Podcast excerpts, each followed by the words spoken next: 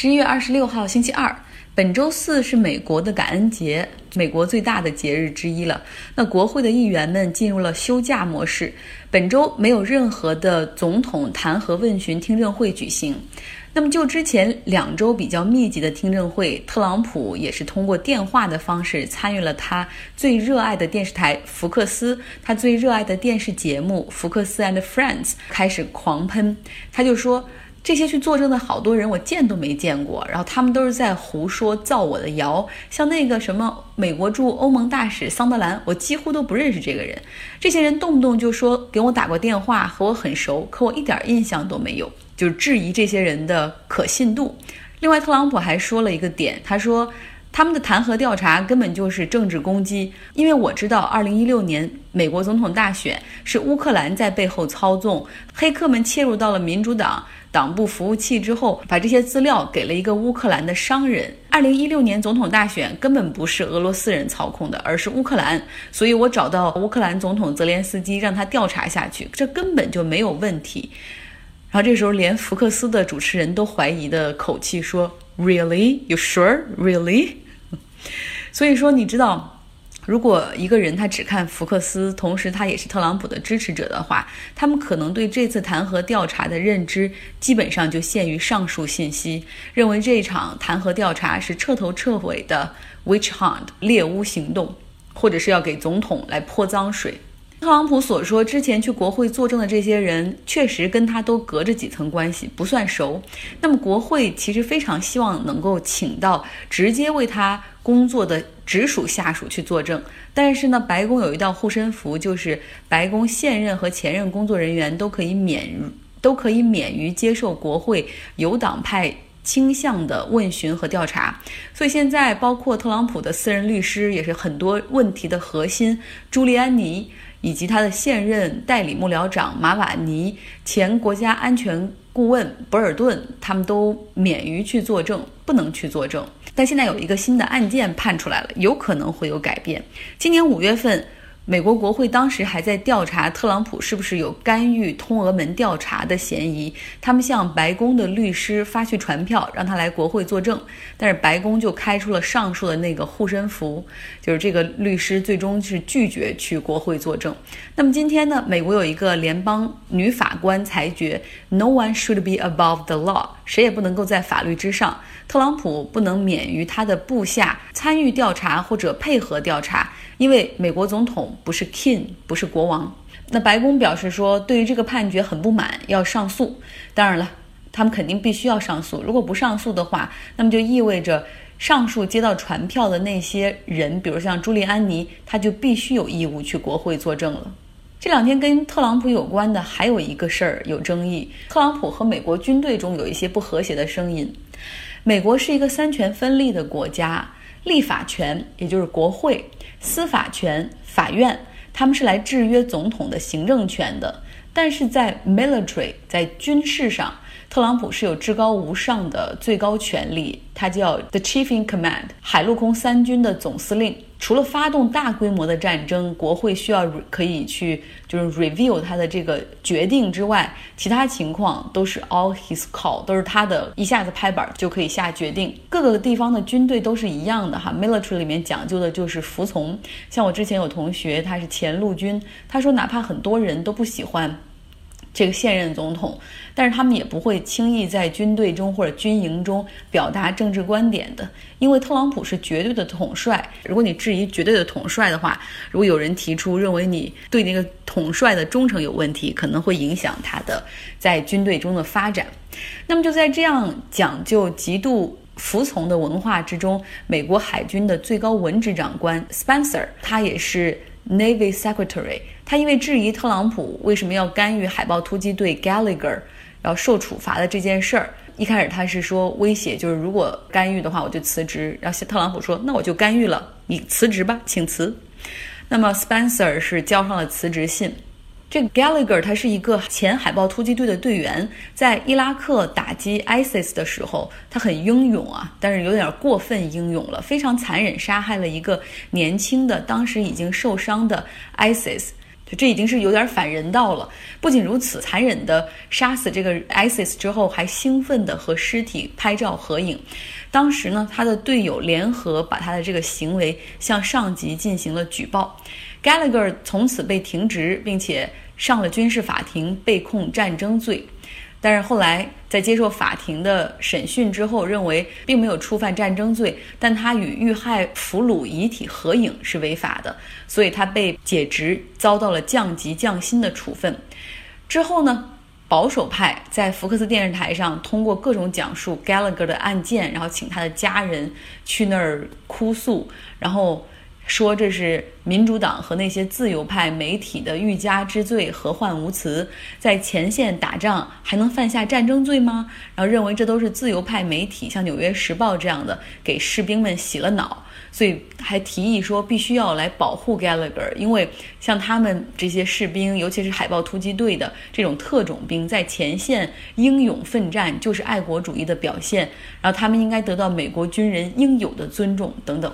那么随后呢？特朗普是作为忠实的福克斯电视台的观众，他也响应了这些主持人包括家属的，然后评论员的呼吁，开始干预了军事法庭案件重审。特朗普说，还必须要恢复他的特种兵待遇才行。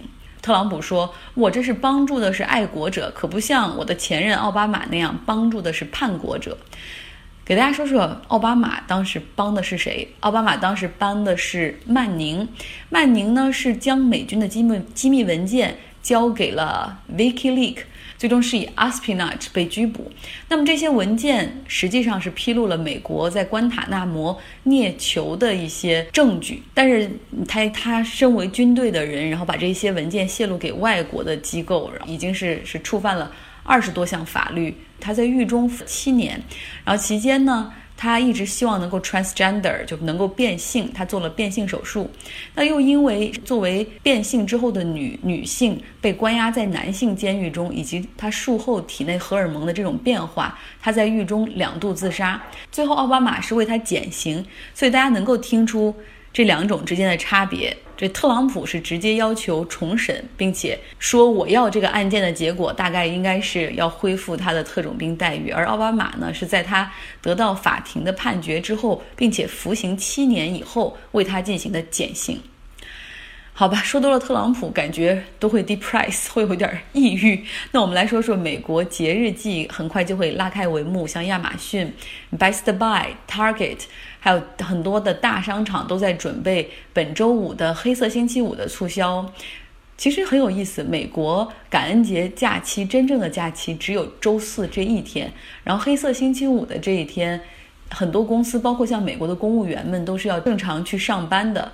不过很多公司他们现在就越来越多的体谅员工，就是很多人可能要回老家，这一天也会给你灵活的休息。那么备战黑色星期五，怎么才能够让物流迅速周转起来呢？大家昨天也在节目中听到了亚马逊是如何利用人工智能来监督人的，感觉和最糟糕场景中的未来世界电影中一样，人工智能用来监督人了，感应器和摄像头来确认、确保分拣员工可以在每八秒钟可以抓取一个物件，达不到这个时间，那就会扣钱，甚至有可能被开除。当然了，这是对于《纽约客》上述的报道，亚马逊是予以否认。他们说，我们给物流工人每小时十五美元的时薪，还给他们病假和医保。有哪些公司有这么好的福利？我们还给他们进行一些培训，有电脑编程和人工智能管理培训。我相信我们已经做得很好了。但实际上，作为美国最大的电商，亚马逊可以做得更好。因为毕竟他们通过各种各样的手段，真的交很少的税。那么说到这里呢，在北京从事 marketing 的虚影同学要继续给大家来讲一讲这篇《纽约客》的文章。从现在人工智能的这种变革对体力劳动者的影响，跳回到上世纪五六十年代，美国当时两大汽车制造商通用和福特。他们是如何提升企业效率的呢？他们的做法比现在亚马逊的做法更高明吗？一九一三年的时候，一名福特的员工前往肉类加工厂学习猪肉如何在传送带上运送，而屠夫呢站在原地不动，持续做着同样的切割。那么有人呢准备好这个动物的躯体，另外一个切割做臀胯，第三个人呢可以负责切开肩部。动物躯体的移动过程中呢，切刀不会停下。这名员工回到福特之后说，也会用一样的方法来制造汽车。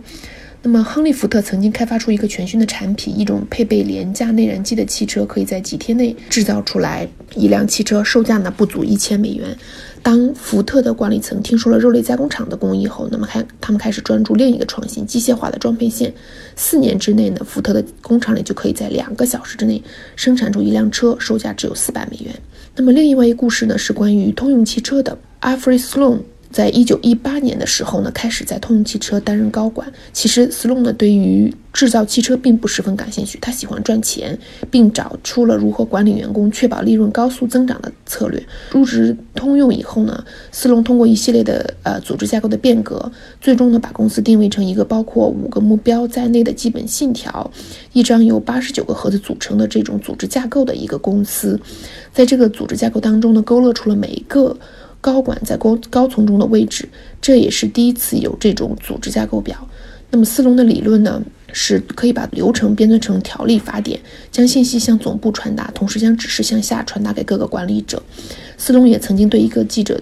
吹嘘，如果通用总部被原子弹袭击，庞蒂克仍然不会受影响，照样生产。很快呢，这个公司就建立了预算、招聘、辞退、解决争端等等一系列的流程。在这样一个架构下呢，管理层有一定的自由创新的机会。那么，通用汽车也是第一个将，呃，市场进行分类，将雪佛兰卖给中产，将凯迪拉克卖给富裕阶层，这样一个市场分类的公司。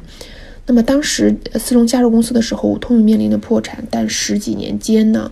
公司就超过了福特，成为了美国最大的汽车制造商，并且在之后的八十年间，他统治了整个汽车市场，最终呢进入了很多其他的行业。斯隆呢还推出了一个精细化的企业调研部门，这又是另外一个创新。他用来研究其他公司忽略的顾客需求，研发部门用这些需求来开发出新的产品。那么通用其实售卖了很多汽车，但是和福特不同的是，它不是一个产品公司，而是一个流程管理公司。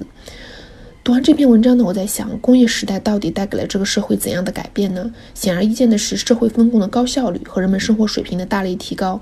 但在这个过程当中呢，机器主导、制度主导，那么人 （human beings） 又在哪里呢？工业化的精细化管理流程带来了对人的伤害，从效率导向带来了对人体的伤害，和森严的组织管理制度带来了性别伤害等等。后工业时代，我们能阻止亚马逊们对人的伤害吗？人工智能是对人的伤害走向取代，带来了更大的伤害，还是将人彻底解放呢？非常感谢虚影，真的非常非常感谢。其实，因为我们每一个人工作经历的不同，我非常欢迎这样有企业也行业背景的。朋友们过来一起来解读和分析新闻，因为有这样的背景和经历，你们永远可以比我这个门外汉做得更好。我也希望能够听到更多的声音和更多的视角。那么刚才虚影介绍的这位阿尔弗莱德·斯隆，他呢在五十年代的时候捐了五百万美元给麻省理工，成立了斯隆商学院。我们学校 U C Berkeley 也有一个商学院叫哈斯，大家能够猜到是哪个家族捐赠的吗？五秒钟，答案揭晓，是做牛仔裤的李维斯家族捐赠的。然后在一八九九年的时候就捐钱建立了这个商学院。为什么呢？因为他们发家很早啊，在加州十九世纪淘金热的时候，当时这个李维斯家族就看准了，说淘金也来不及了，我们做点服装吧。矿工们的工服，我们可以做到耐磨抗造。好了，今天的节目就是这样，大家周二上班愉快。